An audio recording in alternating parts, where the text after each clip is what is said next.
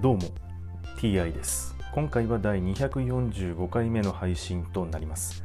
テーマは引き続き新約聖書の紹介です。早速いきましょう。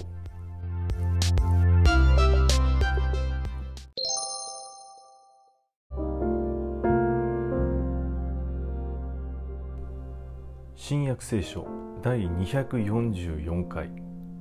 今回はイエスの誕生が予告されるというお話です。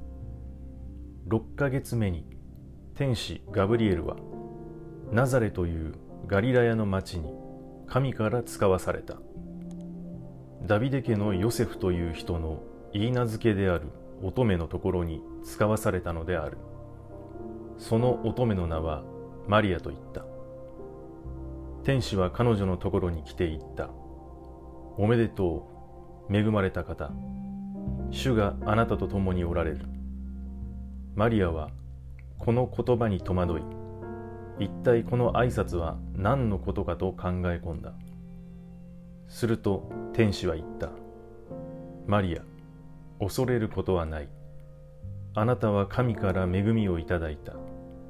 あなたは身ごもって男の子を産むがその子をイエスと名付けなさい。その子は偉大な人になり意図高き方の子と言われる。神である主は彼に父ダビデの王座をくださる。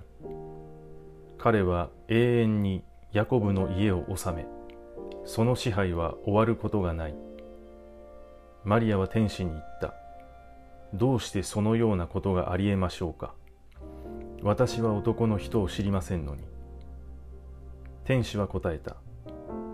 精霊があなたに下り意図高き方の力があなたを包む。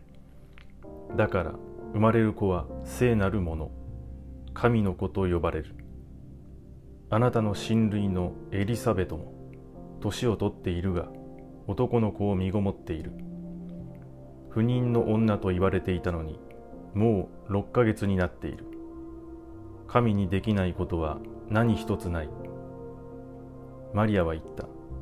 私は主のはしためです。お言葉通り、好みになりますように。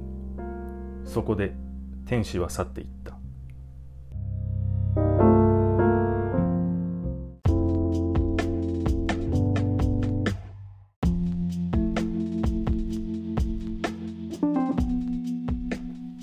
天使ガブリエルは神にできないことは何一つないとマリアに言っていますまあ、全てのことができる神はなぜマリアに直接自分の意思を伝えなかったのでしょうか？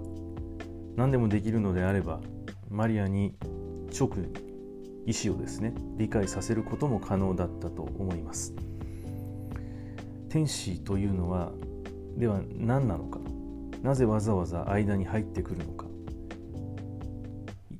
天使ガブリエルと名前まで出ているということは何か非常に重要な役割があると思われるのですが今までの話からはどのような役目どのほどどれほど重要なのかは見えてきません。はい今回はこれで以上です。また次回もどうぞよろしくお願いいたします。それでは。